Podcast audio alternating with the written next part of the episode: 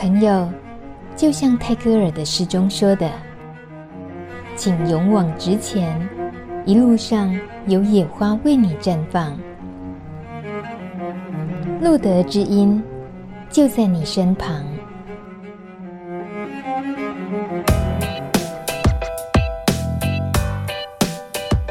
路德之音二零二一年第一集播客，邀请的来宾是自己人。有瞬间弱掉吗？不会，不自己说不会，当然不会。欢迎郑龙还有光哥，Hello，Hello，大家好，Hello。你看，就是自己人才这么没精打采的。好，我们今天需要在过年前赶紧要发这一集通告，其实是因为整个二零二零年疫情爆发之后到现在。露德之音没有 没有出过节目来服务大家过，好，这是我的错，大家的我们的错。我好喜欢你们这样当合音附和我这件事。二零二零真的大家都太忙了，但忙的事情呃很范围很广，整个地球大家都在忙。不过我们今天需要特别针对的是疫情发生之后，在呃感染者社群里面。也是不分国界的，大家在忙的事情。我们先说，呃，这一年疫情的发生，然后对于光哥跟郑龙个别产生的一个比较庞大的工作量是在哪个部分？你们两个各有负责不同的，对不对？好，光哥先说好了。基本上增加的工作量是协助滞留在海外的 Positive 朋友，嗯，那他们因为没有办法定期回来台飞回来台湾。所以就会必须有人委托人来协助他们领药。嗯、那有一些朋友，他们有有知道他们状况的朋友，所以可以很顺利的请朋友们协助。对，那我们这边就协助那些都没有让家人知道，也没有也找不到朋友协助的人，然后协助他们每个月领药，然后把药寄回寄过去给他们。只要是出国的这些朋友，他是一定都要依赖着出国前在台湾拿到充足的药出门这样子吗？对，哦，这是长久以来都是这样子，还是有越来越便利？基本上，因为他们可以凭机票拿过去，可以凭机票拿三个月的药，嗯，所以他们只要三个月飞回来一次就好。那有些朋友可能会选择，诶，他可以飞去泰国买学名药，或者是有其他的方式。呃，可以取得国外的治疗药物，嗯，对，但是因为疫情的关系，这些管道都变得很不方便，嗯，对，然后所以只能透过邮寄的方式，嗯，所以邮寄的话，先说要要光哥在呃以路德协会的这个管道这边去帮他们取得他们需要的药的这个部分，会不会有操作行政程序什么这些？呃。当然会有，因为每个朋，我们每次，比如说我一次去领三个朋友，比同一天，然后他们刚好可以在同一天去找同一个医生去拿药的时候，那拿回来之后，我就很担心他们的药，他们处方签我会不会放错信封，然后我就要对很久，对，就会就会有这些那个行政作业的单那个。光哥。也是，我们并没有受过专业药师的训练。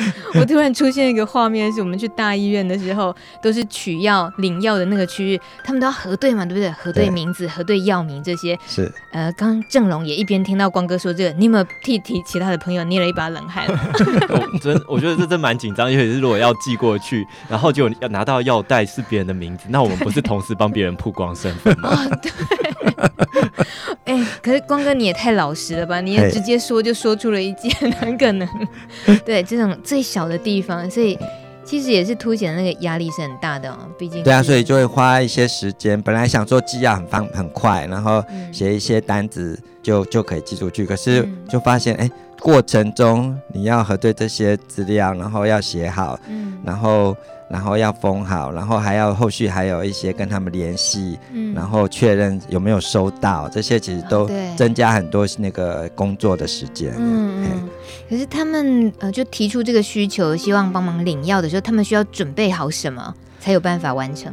基本上呃政府也有开放一些方便的形式，就是只要有如果有健保卡正本是最好。那我们可以凭健保卡帮他拿三个月的处方签，但是如果没有，就就是必须就是银本，就是他可能拍照回来，然后我们用银本去帮他领药。那这时候可能就必须一个每个月每个月去跑医院一次。哦。所以健保卡还是可以的，银本还是可以，影本还是可以，但是只有这个疫情时间了。哦，了解。但我记得感染朋友他们每三个月本来就都要回诊，即使在台湾也一样嘛。对。然后还要顺便做一些检查，然后沟通看看是不是需要调整什么样的情况，药物的一些状况，医生都要了解。是。那等于说在国外的话，就这些事情是没有办法的，他只能拿一样的药。对对对。哦，那也是有点风险吧？是不是还要切结书啊？切结书是我这边写啊，就是至少我我们就是至少以机构的名义，嗯、然后我是谁，然后协助他领药这样子。郑龙，你的问切结书的意思是对方吗？哦，没有，因为领药的人就是如果我们要帮忙，就是如果你你有你有朋友是感染者，你要帮他领药的话，要记得去下载那个切结书，你要填写才可以帮他领这样子。哦、嗯哼，是，就是光哥负责国际部门。国外部，嗯、那哎、欸、没有哎、欸，正龙也是哈。呃，我负责的是滞留在台湾无法归回母国的外籍人士。哦、对，那他们如果需要呃服用艾滋药物的话，因为在台湾外籍感染者他前两年的治疗是要自费的，那费用会很高，所以基本上他们如果能够拿到原本的处方药物的话，对他们来讲是比较便宜的。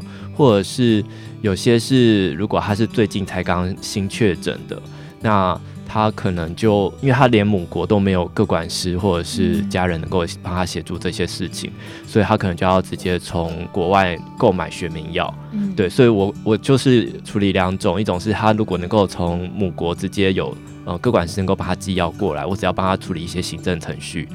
那这个会稍微简单一点。那如果要帮他购买学名药的话，就会再多多了一些流程这样子。嗯，对，嗯，那我需要现在很细致的讲那个流程吗？说说看呐、啊，说说看，可能大家真的就觉得这集非常实用。国家，你收集了几个？呃，其实呃，我目前有协助过的国家有呃非洲的国家，我一直忘记是哪一个了。嗯、然后还有香港，然后。诶、之前啊还有印尼的，对，那呃，如果他是在呃他在母国就已经确诊，然后才来台湾的话，基本上只要我帮他透过食药署去申请，就是呃个人自用药物进口的程序就可以了。那他只要跟他就必须要跟他的各管师拿到呃医师医师开的呃处方签，然后还有诊断证明，然后还有就是药盒的。就是照片，你指的是母国那边这些证明？哎，对对对对，对，就是医他能够从医师端取得这些资料的话，嗯、我就可以帮他，因为其实很多人看不懂，因为我们的那个食药署的网站是中文界面，嗯、他们看不懂中文的话，哦、我就要帮他们去做申请这样子。对，那如果他是在台湾最近才刚确诊。那就多了，因为他在母国，就是他没有任何的确诊记录，然后他也没有办法去处理这件事情，所以我就会是他在台湾医疗。就是他是看诊确诊，但是他的药物我是从国外的网站帮他购买进来这样子。哦，对，那呃其实有两个国外的学名药物的网站是蛮大家蛮常用的，然后其中一个甚至是有跟我们台湾的一些感染科医师合作的，所以如果你像是有跟小顾医师看诊啊，或者是有一位叫李嘉文，就是南部的李嘉文医师的话，呃其实他们可能就可以直接帮你处理这件事情了。但如果你医师刚好不是这些的话，我就还。还会有另外一个网站可以帮你购买这样子，那呃，就是每次购买一样，我还是要提供这个网站，它需要要求你提供它的那个就是呃处方签、医师的诊诊断证明跟处方签，然后还有另外就是呃你的一些呃护照或者是居留证之类的的身份证件这样子。然后在台湾，我有特别一个事情是，如果你是在台湾，你是有工作签或者是呃你可能会有一些居留证。呃，那这样子，其实如果是提供居留证的话，你的流程会跑得比较快。Oh. 因为如果是护照的话，台湾的那个行政程序它会要久一点点。如果你是居留证的话，它的那个帮你编编编码的那个程序会快一些。这样子，嗯嗯对。我我刚刚有一个部分听了很纳闷的是，他如果是来台湾之后确诊，然后你说这边你会协助的是从国外去买学名药，对。为什么不能在台湾的医疗就诊，然后吃台湾感染者就医吃的药？呃，因为药费很贵，因为台湾的药都是原厂药，然后要两年后才可以。哦，了解，不是两年后是指要自费嘛？可是，对对对，但是两年后，两年前的自费，因为那个药费。我来讲一下差别到底差多少？为什么大家还是会觉得买国外的选民药会比较划算？好，是因为如果因为台湾只有原厂药嘛，那自费的话，你一个月的药费大概是一万三千五左右。哦、那如果你今天是购买学名药好，像我这次帮印尼的这个朋友购买三个月的药费，大概就是再加上那些行政程序的费用，我大概花了八千块左右这样子。哦对，所以其实是很大落差。嗯，对。哎、欸，可是它这过程里面还是有一个看医生的过程嘛？只是说药不是从台湾，对，是另外买。嗯这都一切现在讲的都在合法的事情里面，对不对？对，这没有合法的，对对对。Okay. 但但确实是会遇到一个呃小障碍，是因为确实是有蛮多，因为我像我刚刚讲的，因为如果是本身已经知道这些管道的医生，他们可能就可以直接帮你协助处理。嗯。但我这次有就有沟通过，因为医生他其实不太确定我在做这件事情的程序是合法的，嗯、所以他我必须要再三的说服他跟确认这件事情其实是。我是完全透过合法的程序来进行，甚至连医院端还特地来关切，说我、嗯、我为什么要这样子的文件，然后为什么需要帮他做这些事情，这样子。嗯、在疫情爆发之前，这个事情本来也就是都路德会提供过的服务吗？呃，其实没有，像、嗯、像朋友过去来说，朋友们我们是有协助朋友协助朋友领药，但是基本上三个月他们要回去回去医院报道一次。对，那这其中。呃，除非他领药之后，他会拿处方签给我们，我们帮他领下面后面两次的药。嗯，那看是国，比如说在中南部的朋友，他来台北看，我们就寄寄过去给他。哦、在国外的话，基本上就比较少。嗯哼，对，基本上他们自自己就拿三个月要走了，所以就比较少协助到这一部分。嗯，而且。以光哥来讲，你刚刚讲，呃，台湾的人出国在国外，然后因为疫情没办法回来拿药这个事情，嗯、他们即使是在国外，一些是所有的情况都不可能让他们在国外拿到药吗？呃，很难是吗？这就要看他们信不信任那个国家的医疗，嗯，对，那还有看那个国家的是不是可以让外国人方便的就医，嗯，对，那像我们很多朋友，我这边手边大部百分之七八十的朋友其实都是在呃对岸，嗯，对，不同城市，嗯，对，那基本上他们可能对于那边的治疗药物来说，他们会觉得哎，没有台湾这么先新。所以他们还是会选择希望继续吃呃台湾。台湾这边的原厂药这样子，嗯，因为我知道中国有一些，当然可能也是会有一些就是三合一线的药物，但我知道有些医院它目前开的处方签其实都还是呃多科合并的治疗药物，那鸡尾酒。对对。对三合一也是鸡尾酒啦，哦、对对对，对，只是他们可能都还是在比较早期的那些处方签这样子，嗯、所以对朋友们来讲，可能不一定是这么便利。然后再来就是保险这件事情，嗯、因为呃，除非他在国外他有医疗保险能够去 cover 他的药物费用，不然他其实他也是要自费买药。嗯、那除非他待的国家是有学名药可以购买的，不然的话，他就像。在台湾滞留的这些外籍人士一样，他一每个月就是要付一万多块的药费，嗯、那他还不如从呃台湾就是请人家寄药过去，那个成本就是会低很多这样子。嗯嗯嗯、对。然后我补充一下，其实嗯、呃，因为刚刚小兰她有提到一件事情是，就是在国外的这些台湾人他要领药，然后在这阵子其实是。确实是过往可能你要每过一阵子感染者，你是要就是呃检验一下你目前的呃 CD4 或病毒量，嗯，然后医生才能够再继续开药给你。但最近就是都可以先不用。那我在协助国外的朋友就有发生过是呃因为他的就是呃。国家还是规定说，你其实要定期做检验，你要有检验报告，他才会让你透过这个方式去寄药过来。哇，对，所以就有的朋友就是很困扰，说那我要去哪里做检验？那当然，后来我还是请他们就是先去挂我们的感染科，那至少做检验。那当然，检验的部分他可能就是要自费这样子。嗯、对，那但挂号那些他可以不用费用了。那检验完之后拿那个报告寄回他的母国，让医生知道说他目前的数据状况是什么，然后药才能够进来这样子。哦，嗯、但对，就是在台湾是贵的。嗯，那如果负担不起，就是要回到母国的话，就要符合母国的规定。对对，对，对，事情是这样。嗯，只是在在得要满足，呃，可能是自己是外国人或台湾人在国外这些状况。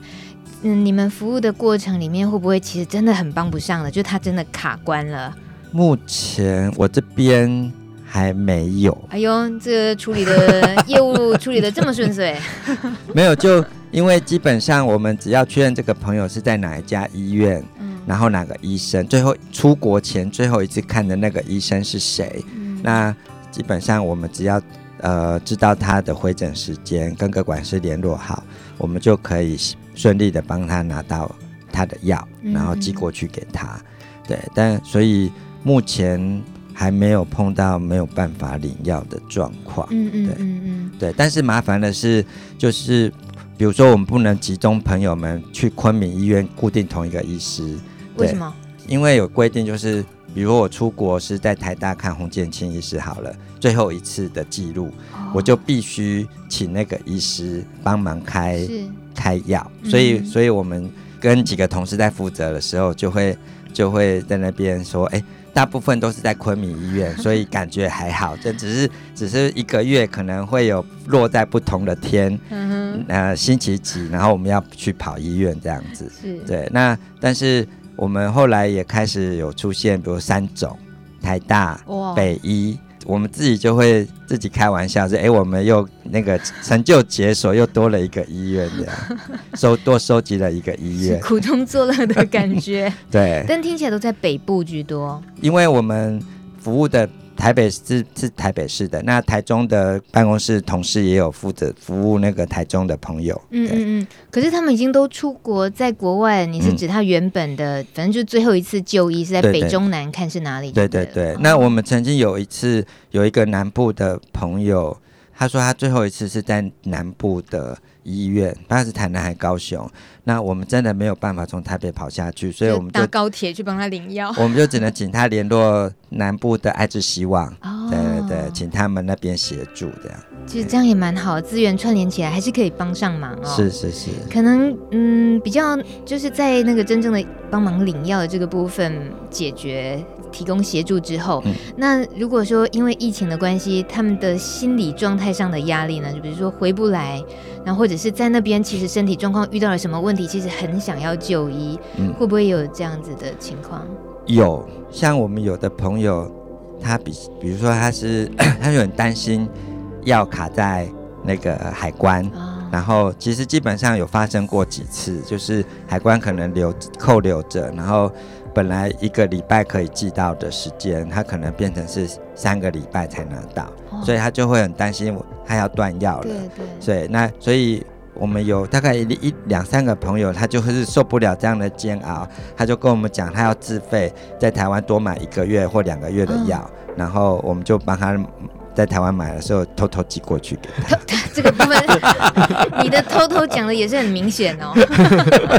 请问为什么需要偷偷？因为基本上，呃，药通常是一次只能寄一个月的分量。哦、对，那所谓的偷偷就是我一罐药里面就是多，多塞几颗，多塞几颗，然后寄过去这样。哦、那为什么中国那边海关有可能会会扣住呢？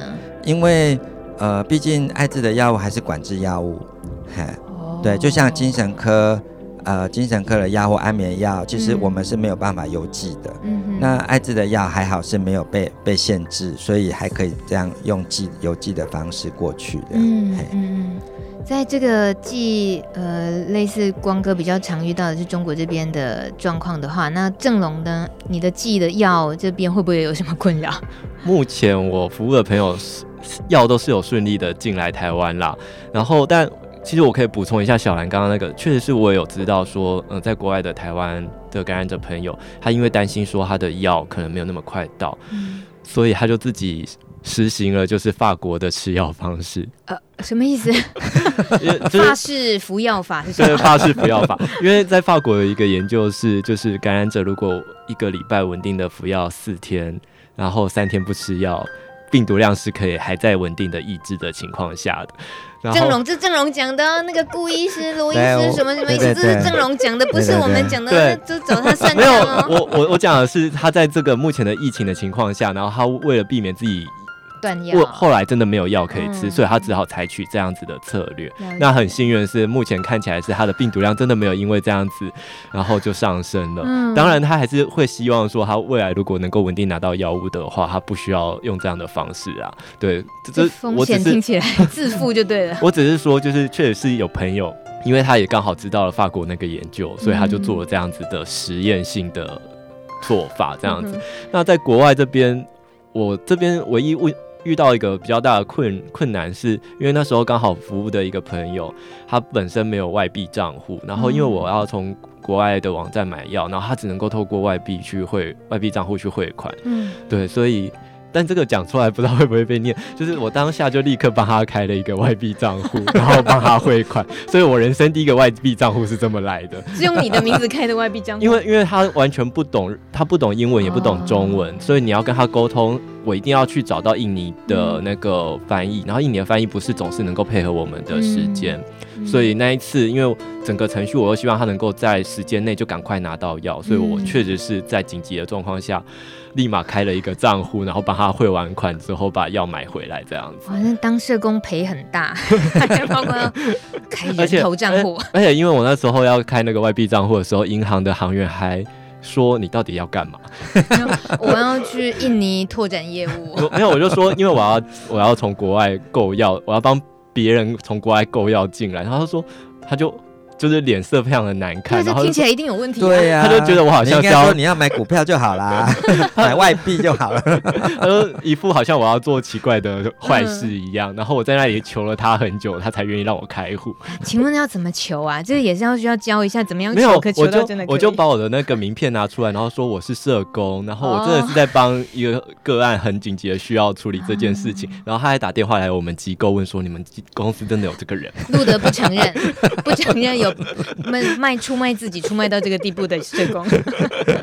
正好现在在路德的头衔是，我在路德的头衔，如果是挂在网站上面的，应该是呃朝露农场的研究专员。哎、欸，距离你很远，还有两个身份，农场的研究专员。好，对，然后或者没有挂在网络上面是研发组长这样子。哦，嗯、对。结果现在在跟我们聊他在帮外籍的感染者取药的事情。对，我们我们工作人员都要身兼三职。是，所以你们两位说起来，正龙光哥，你们服务的等于是很明显有呃就分工这样子。嗯，那嗯、呃，在这样子我们讨论到这边，其实指的就是去年的 COVID-19 疫情爆发之后，呃，所衍生出来的，身为。一个照顾艾滋社群的一个协会，可以就是以前没想过的增加的需要服务的对象、嗯、服务的那个层面，还有可能你们延展出去法律面的什么什么什么这些，还包括要开一个外币户头之类的这些，这真的是特例啊！这真的特例。大家会不会今天节目听完之后，疯狂的全世界各国的货币都来要求郑荣帮他开？那除了说领药，就是感染者朋友们的领药的服务上，那去年啊，我们录的整年一整年下来，其实会忙到我们也没有出呃很多集录的知音，主要原因也是真的可以说一下啦。我们除了抱歉之外，我们也是可以聊一下，其实去年一整年录的的忙了哪些事情。那这个部分光哥参与的部分，能讲的大概就可以讲半小时了，对不对？应该说，我们去年其实本来年初有规划一些，比如说知音要做系列专题的报道。那结果，当我们做好了女性议题的三集节目，然后疫情就越来越严重。那连我们拍的三支女性健康意识的影片有露出，但是基本上就感觉是被消音的状态，嗯、没有比较少人会注意到这个议题，因为大家都很担，那时候都很担心。国内疫情到底会怎么发展？对，嗯、那所以当然我们服务还是会继续，朋友们的小活动还是会办，但是去年的前半年我们几几乎活动是不敢办的，嗯、对，就只能跟线上，然后呃跟跟朋友们做咨询互动这样子，嘿，然后所以我们但是这这过程我们也是有继续在。进行一些新的工作啦，比如说像郑龙忙的，我们加入社加入治疗性社区的建、哦、那个建构，对，其实老实说，有时候在想说，回想自己到底忙了什么哈。现在想不起来，忙忙过了就已经松懈了，放松。所以你的外挂硬碟正龙现在好像有有要帮你，你要帮他补充吗？我们我们去年，尤其是呃下半年，其实有忙一件蛮重要的事情，就是我们有出了一本书嘛。嗯，对，就是呃减减害心理治疗这本书。那呃，因为我们就是整个就是从翻译是找，当然是找外面的人翻译，但是翻译完之后，我们要整个校稿。然后校对完之后，然后再到出版。其实在整个历程不断跟出版社有很多的沟通跟讨论，这样子。对，然后最后终于能够顺利的在年底，就大家熬了好多个夜之后，终于在年底把这本书给出来了。对，所以其实如果对于药引工作的方法上面，对于减害有兴趣的人，其实都可以读一下这本书。毕竟我觉得在台湾，呃，减害工作的实物方面的讨论其实是比较少的。那这本书有教了很多，就是食物上面我们可以做哪些操作。的讨论这样子，嗯、对，那呃年底的话，我想起来了啦，嗯、因为上半年没有办的活动都全部积到下半年，对，所以下半年你就累坏了嘛，你对，我们就几乎做了两份。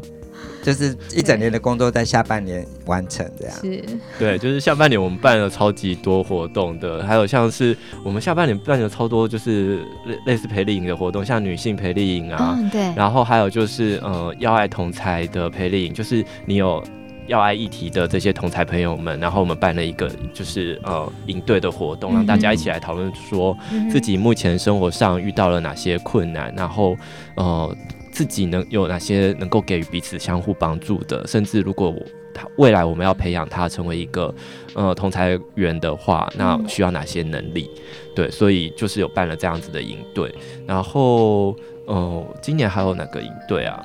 因为真的就是活动办完之后就可以我我，我只剩下那个那个二手衣义卖活动。哎，已经哦，对，那很热闹，上个月的事情啊，十二月份的十二月初的事情。对，在信义区哎，那而且是在那个大型百货那个高档百货那边做义卖。是，那这个的义卖也可以介绍一下，为什么会有这一场义卖？其实是机缘呐，就是我们认识的一位美女主播。然后加上那个，我们也有在同心扶轮社也有来协助。那他们一直，他们就讨论起来说，可以想要为呃机构做一些义卖的事情。然后就不知不觉，很多协力厂商或者是爱心厂商都都愿意加入。那艺人也很多愿意来奉献自己的一些一点力量。所以我们就就这样。很短的时间内把这件事情给完成了，短到我们无法相信。我们好像只花不到一个月，对不对？不到一个月，我、前面可能有两个月在讨论这件事。那我们想说应该办不成，应该办不成，结果没想到，哎，怎么突然场地好了？然 后场地好了，人也到位了，然后就是变得就是好像都得办了这样子。就是那个有人捐出物资也越来越丰富的。对对对对对对，就是因为我们本来想说。时间真的有点太仓促了，然后可能我们讯息放出去，那大家在这么仓促的时间，可能也很难立刻响应。殊不知，大家响应的速度非常的就是快速，所以一切都到位之后，我们也必须让自己也到位，这样子。对。其实刚刚像是郑龙提到那本书，我们今年其实也是还会出一个药引系列的。呃，专题的报道，对。的节目分享，所以到时候那本书的内容一些细节，相信郑龙应该也有很多还可以再跟我们分享。当 当然是可以再拿出来跟大家讨论这样。因为那一本啊，就是以大家要真的去读去吸收，恐怕 我是保守估计，它没有那么好消化。因为因为他看两页会睡着一天。光哥，你怎么说出自己？因为因为那本书真的是专业工作者的工具书啦，所以它其实确实是不是 for 一般。一般人阅读的，嗯、如果一般人要读药瘾减害相关的书，我还是推荐《挑战成瘾观点》啦，啊、就是我们家的第一本这样子。这一本真的是比较 for 就是工作者来使用的书。嗯，嗯那刚刚两位已经就是用那种什么，就是明明做了很忙很多的事情，然后现在就是有一种放空，觉得反正忙完了就好了，不要再提了 的这种心情。好，那。其实是辛苦，是去年打了一年一整年的仗下来。嗯嗯、那不管是本来分内就都有很多业务量要工作之外，再加上疫情的考验，嗯、有时候承载着的像这样子的一份工作，其实有时候承载着的很多的是接收到别人的压力，就是尤其是社群里面，如果他就是一个本来是一个要服药或者身体的某些状况，他就是一个很需要比较细心的去了解他们有什么状况发生，可是又加上一个莫名的这么巨大的病毒的疫情考验，所以在国内大概呃我们所熟悉的这些感染者社群，我们这些朋友们在这一年疫情里面，他们自己的生活啦，或者是。台湾虽然防疫工作做得很好，那到底对于一个身上有 HIV 病毒的人，在服药的顺从度也可能大家什么状况都不太一样。所以这个疫情的发生，对感染者社群有发生了一些什么样的考验？是你们也发现，特别是因为疫情带来的吗？嗯，如果是台湾的状况，其实我自己的观察没有特别凸显，就是 COVID-19 对于我们感染者朋友剧烈的影响了，嗯、但。确实是，呃，因为像今年机关署就有说，我们的那个新感染新增感染人数又又更下降了嘛。你说 HIV 感染人数，新增新增感染人数更下降了。嗯、那当然，其实大家也在讨论说，这到底是因为我们防疫做得很好，还是因为在疫情的期间，大家都不太敢跟别人发生性行为这样子？对，确实是我们在食物上面会听到一些有趣的经验，是大家就是又想要跟别人相处，或者是跟别人发生性关系。可是又担心自己会不会因为这样子感染 COVID-19，所以发展出很多有趣的自我防卫的措施。这对我没想过耶，原来会因为这样减少。这应该是指没有固定伴侣的哦。我们这种有固定伴侣比较不用担心哦。我这样干嘛要抢别人？我觉得 固定伴侣还是要提醒一下，就是因为我们虽然跟这个人固定，但他跟我固不固定，我真的不太确定。你很坏，你你很坏，对不对？光哥正龙坏坏，对不对？没有，因为因为我我我必须要做这样的提醒，是因为我们实物上还是会遇到朋友，他真的觉得我就是固定伴侣，但为什么我会感染嗯、那到底发生什么事情？对，所以这件事情，我觉得他还是要让大家心里其实是有一个，你还是要知道说，不是每个人对于情感的想象或者情感的实践都是这么的专一的。嗯嗯、那这样的情况下，我们有时候对于自己生病了，那我当然就是要接受治疗嘛，或者是当我真的发生了风险的性行为，我可能还是。每过一段时间去做个筛检，嗯、对自己可能是有必要性的。嗯、对，因为既然我们没办法绑住一个人所有的行动，那我们还是来想办法照顾好自己。对，是。然后疫情的话，对朋友影响，我觉得应该不是只有我们朋友啦，就是对各行各业来说，其实经工作上其实就会有产生很大的变化。嗯，对。那比如说像我们有的朋友在旅行社，他就真的被迫要想办法。哦换跑道，或者是要做、嗯、对，所以另外找到那个赚钱的机会，对，所以确实整个氛围来说，我不知道是不是大环境的影响了。所以去年我们好像有两三个朋友就就就失业吗？就走了。对，嗯。啊，我我们就去年走了蛮多朋友。自己的什么？嗯，结束自己的那个，嗯、又或者是确实是在疫情刚爆发没多久的时候，社工确实有说很多朋友，呃，表示他们失业，嗯，因为那个景气不好失业，所以他们需要经济的协助。嗯、然后那一阵子真的多出了蛮多朋友，因用这样子的，就是。呃，就有这样的状况，他来找我们帮忙这样子，嗯、对。然后我觉得，当然，因为台湾真的是疫情守得蛮好的，可是，在国外其实我有看到文章是说，呃，如果呃，感染者本身 CD4 是比较低的，因为确实是有些朋友他是即便已经稳定治疗了，但他可能过往因为毕竟曾经有一阵子是 CD4 太低了，然后即便治疗了之后还是没有办法回升回来的。那在 CD4 低的状况下，其实你呃感染 COVID-19 的风险，或者是感感染之后对身体的影响性，其实是会比较。比别人更加的，就是严重，呃严重的，嗯、对，所以其实这样的朋友可能要注意，或者是你本身是有其他共病的，像是有三高，嗯、那这些朋友，这些感染者朋友，他比呃一般非感染者朋友的，就是感染 COVID-19 的之后的严重度也会比较高，所以这个如果你现在人在国外的这些台湾的感染者朋友，你有这些情况的话，可能还是要稍微注意一下自己，要尽可能的避免被传染到 COVID-19。嗯嗯。真的听听那种国外，他们现在都还是那么的疫情艰困，对就知道因为国情那么大的不同，台湾人戴起口罩就是那么理所当然，保护自己，保护别人。可是，在国外真的没有这样，是，所以大家就是要自保。真的，真的，真的国外就是自主性高过于啊很多这样子。对，嗯。最后也想聊一下，其实因为 COVID-19 这个病毒，它也叫病毒，嗯，HIV 它也是病毒，因为出现了 COVID-19 的这个病毒，然后它掀起了全世界都很害怕的，然后也不知道它到底是什么，然后也还没有解药的那个情况的那种全世界的恐惧感。相当于全世界还是有大部分的人看待 HIV 的恐惧感，嗯，是一样的嘛，嗯，所以我自己会有点无厘头的乐观，会想，那会不会 COVID-19 的这个病毒教会了全世界的人，终于有一次好好的认识病毒是怎么运作的，我们就理性一点面对。请问一下，两位是不是跟我一样这么无厘头的乐观？请问一下，光哥叹气，为什么？一个是传染途径不同。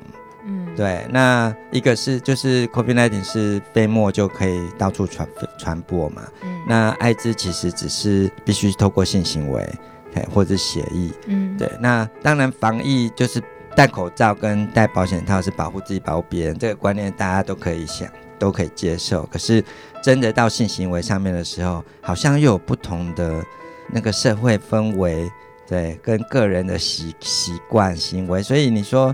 要变成大家都可以把疾病的观念、防护、自我防护的观念带到生活里面，我觉得好像也不是那么容易。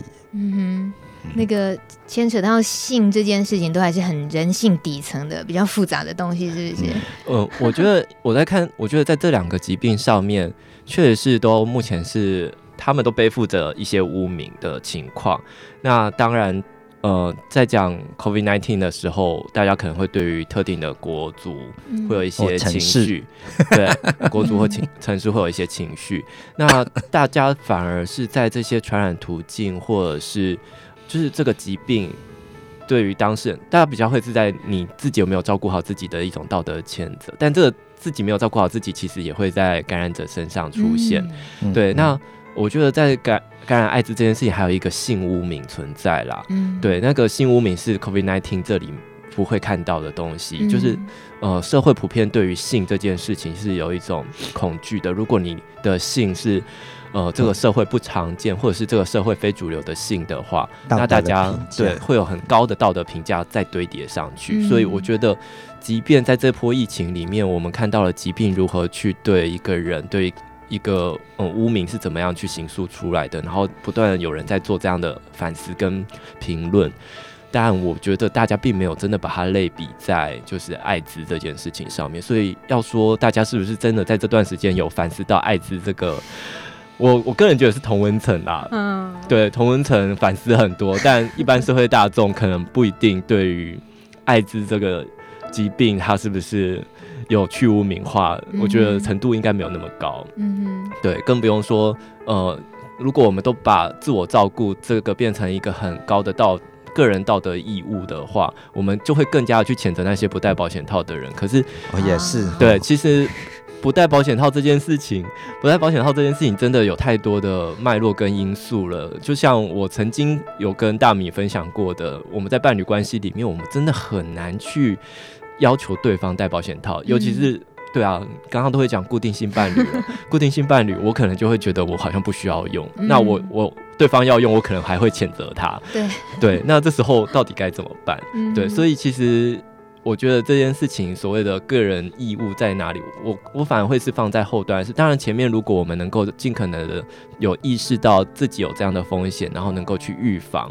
那当然是最好，但即便真的生病了，老实说，人生你要完全不生病不太可能啦，只是看你生是哪种病，以及这个疾病目前它的这个社会化的污名程度到底到哪里。嗯，那我反而会是觉得，既然生病了，那我觉得我们就是让这个社会对于疾病的接受度是更高的。然后每个人能够在友善的环境里面接受治疗，然后好好的去过他的生活，这反而是我会更看重的。嗯，接受治疗，好好生活，那就是我们从节目一开始的时候，今天的光哥跟郑龙他们在呃今年呃二零二零年去年。帮大家协助国内外这些感染朋友领药这件事情，就是要协助好好治疗，继续好好的可以顺利生活的很重要的关键。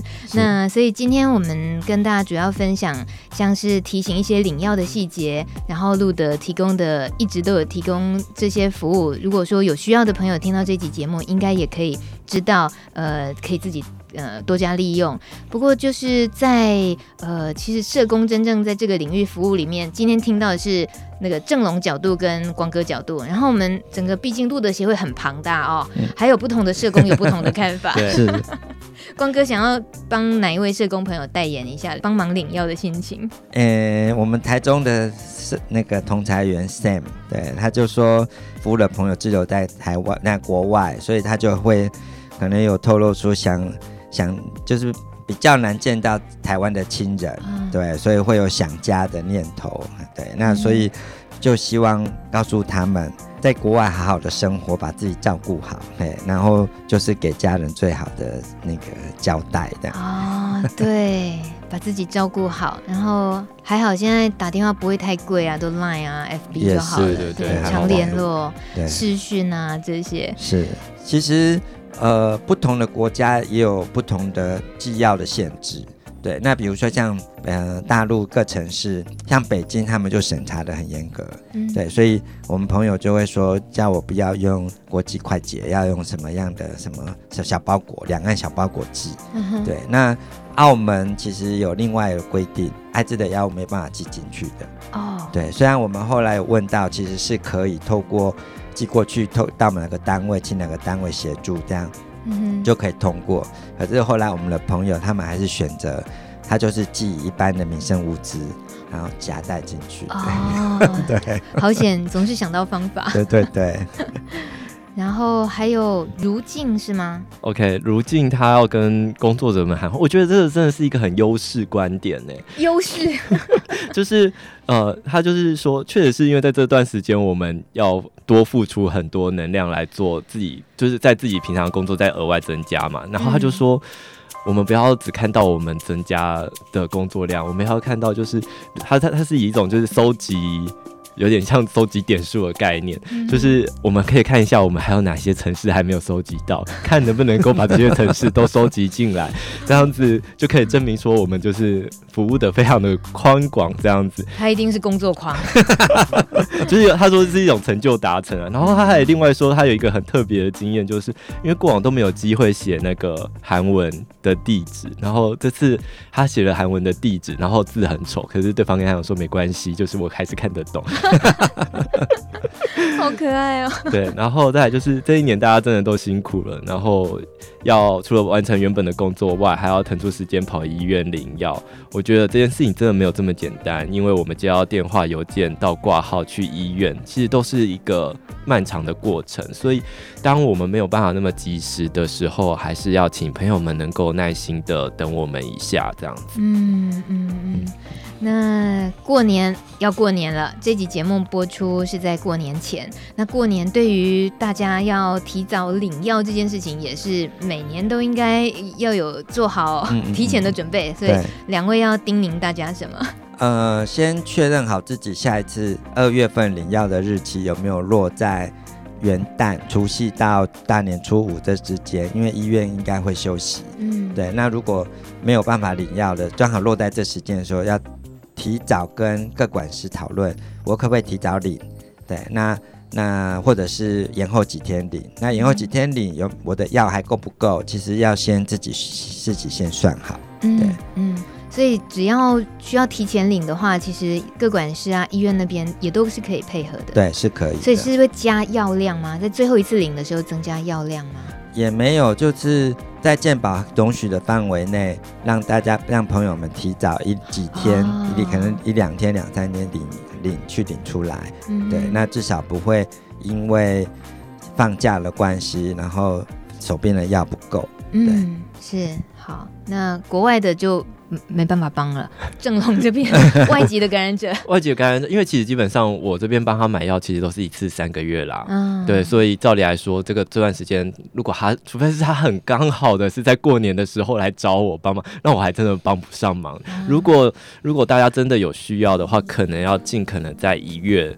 左右就是这几天就请我帮忙，因为这样药才会来得及送进台湾。因为整个作业流程大概要跑一个月的时间，嗯、所以如果真的需要的话，我需要在这个最好是这个礼拜我就能够帮他处理这样。哇，跑一个礼拜，一个月，一个月的时间。对对对，整个作业流程大概要跑一个月的时间。哇，其实能够有达到有这样子的服务项目，也是蛮出乎我意料的耶。对，就是我也没有想过，就是。今年会疯狂的接到就是外籍感染者的，就是求就是求助资讯这样。还有开了一个印尼的外币账户，没有那个是 是外币账户，但是我汇款是是是美金的。Oh. 对对对。好，不要一直挖苦你这件事情。还有一个是。朋友们放假，过年放假会出去玩，嗯，请记得算好你带出去的药，要记得拿到。我以为你要说记得带出去的保险套。没有没有啊，那个在处买都有啊，但是药买不到啊，不然我们常常在过年放假期间就会叫朋友，我在哪个我在花莲，然后可是我的药少了两天，嗯，然后有没有有没有 有没有救急救急是不是？对。哦，但录的真的都可以，但是很难，因为过去的过去的药都是朋友们有时候换药会提供给我们，但是因为现在换成三合一之后，嗯、大家其实都吃的很好，不、嗯、很少换药的，所以基本上我们新的三合一的药物，我们手边是是几几乎是没有，嗯、没有那个可以协助急救急几颗一两颗给朋友的，嗯、对，所以有时候就是还是要问群主。朋友们有没有人刚好可以有有多的先支援先借的？嗯、对，其实过年大家也真的就是放个年假，如果遇到这种事情，连要寄东西也都不不方便，对，都不方便，所以还是自己真的要记得带足数量就对了。是是，没有要再继续婆婆妈妈苦口婆心的了啊、哦？没有没有没有，那要没有了，那要讲自己那个新年的心愿，很芭乐，但我想听，不管是二零二零 跨二零二一。还是鼠年跨牛年，嗯、那个啦，明年想干一件什么事情没有？明年想多听听大米的声音。唉，还不是你不敲我通告的，开玩笑。好哦，正龙呢？我嗯，我希望我明年能够找到另一半。我已经有另一半了。我消息，时间过得这么快，我到底错过了什么？说，说不定下次你再见到我说我又没有另一半了，这也不一定。你为什么要这样诅咒自己？新新年的愿望，嗯，我希望我今年能够把手上的游戏玩完。啊、什么游戏？你这样都没有为机构着想，我想到我的新愿望了。你你刚刚不是说要人人还是要懂得就是照顾自己？真的真的好。那我是我是为机构，就是因为。录机构明年、今年在新的一年，二零二一年录的怎么啦？年度预算的那个，其实目前还有一些，还缺钱是不是？嗯，所以希望、哦、希望我们公关组能够顺利完。有一些完成募款的任务的任务，对对对，我觉得这个希望让我压力现在好大。你也是吗？因为我是在他，我是他们那一组的，所以他们的烦恼我也要烦恼一下。哇，好开心！你们愿意把自己这样子的烦恼公告给全世界知道，希望希望大家看有没有人，那有没有贵人出现这样子，对，帮个忙是。好的，我回家好好打电动。哎，喂，哎，好了，新年快乐！祝大家听众新年快乐，所有帕斯提朋友们，所有所有朋友们新年快乐！然后两位新年快乐，对，新的一年大家都平安健康、幸福开心。谈恋爱的不要分手。好，拜拜，拜拜，大家拜拜。